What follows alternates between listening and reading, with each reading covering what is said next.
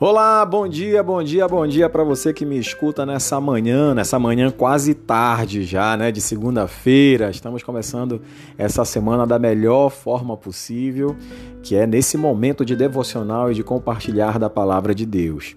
Hoje é dia 12 de outubro, feriado nacional. Então muitos, não sei onde você está aproveitando esse feriado, né? Se você está numa piscina, se está numa praia, ou talvez ainda embrulhado no seu lençol ou talvez também trabalhando, né? Para muitas pessoas, segunda-feira, feriado, é dia de trabalho. Quero desejar um feliz Dia das Crianças para você que é uma eterna criança, que já tem idade já de avô e de avó, mas que tem um espírito jovem, ainda age como uma criança e tem um coração de criança. Feliz Dia das Crianças para você nesse dia especial que Deus tem nos dado. Olha, eu não estou na igreja agora, eu estou na rua e aí eu parei esse instante aqui para mandar esse áudio que eu vejo que é um compromisso que nós temos, né, de compartilhar a porção que Deus tem para nós hoje. Nós tivemos o devocional pela parte da manhã, foi conduzida pelo meu amigo Rui Ribeiro, às 9h30, né, no Instagram da Ceia. Então, nesse instante, eu estou mandando esse áudio que vai circular tanto pelo WhatsApp quanto também pelas nossas plataformas de podcast. O tema de hoje fala sobre órfãos e viúvas. E eu queria nesse instante ler um texto que está em Malaquias, capítulo 3. A leitura você pode fazer do verso 1 ao verso 6, mas nessa manhã eu queria é, enfatizar um versículo que está em Tiago, capítulo 1, 27, que diz assim: A religião é esta: visitar os órfãos e as viúvas nas suas tribulações.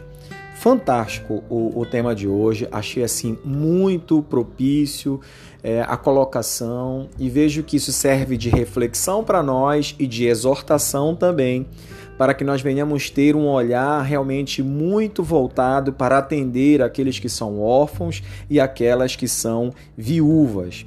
Então, Deus, ele cuida das condições difíceis dos pobres, e ele tem sim um lugar especial em seu coração para os órfãos e as viúvas.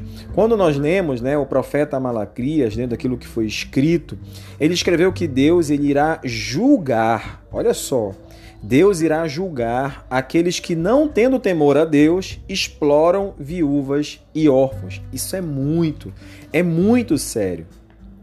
E em vez de tirar vantagem dos fracos, nós que somos cristãos, nós somos admoestados, ou seja, nós somos então é, exortados a ajudar os que estão necessitados, aqueles que estão é, precisando é, que sejam atendidas as suas necessidades. Então, nós, eu, você, todos nós, devemos cuidar daqueles com os quais Deus se preocupa e, e buscar oportunidades para prover apoio financeiro e emocional aos que perderam um cônjuge ou que ficaram desprovidos do cuidado dos seus pais. A gente sabe, nesse período que a gente está vivendo, não só pela pandemia, porque essa é uma realidade que muitas famílias sofrem, não só por um mal de um vírus, mas às vezes um acidente, uma fatalidade, né? algo que acontece e que vidas são ceifadas de uma maneira tão precoce. E aquela pessoa que era o principal sustentador do seu lar, ele acaba deixando uma esposa viúva e filhos sem pai. Então nós realmente precisamos ter uma atenção muito voltada para essas pessoas. E a nossa reflexão ela faz essa pergunta: você conhece uma viúva que precisa de sua ajuda? É óbvio né, que todos nós, em uma situação como essa, precisamos de ajuda, precisamos de apoio. E aí a outra pergunta é: conhece um órfão ou uma criança que perdeu o suporte de um dos pais por causa da morte, divórcio, serviço militar, abandono ou outro motivo? Eu tenho certeza que se você parar para pensar hoje, vai vir à sua mente alguns nomes de pessoas que você conhece que estão vivendo essa realidade e que estão carentes de uma atenção, de um amparo. Então, como Tiago nos diz, né, uma característica verdadeira é, da espiritualidade, ela é o que? É visitar os órfãos e as viúvas nas suas tribulações.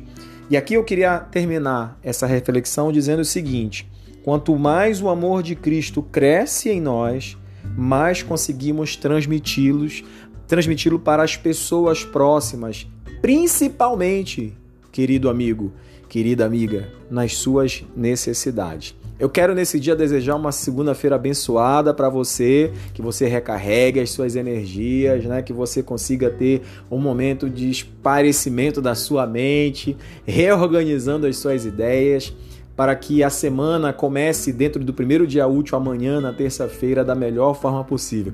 Deus abençoe a sua vida. Até amanhã. Um grande abraço.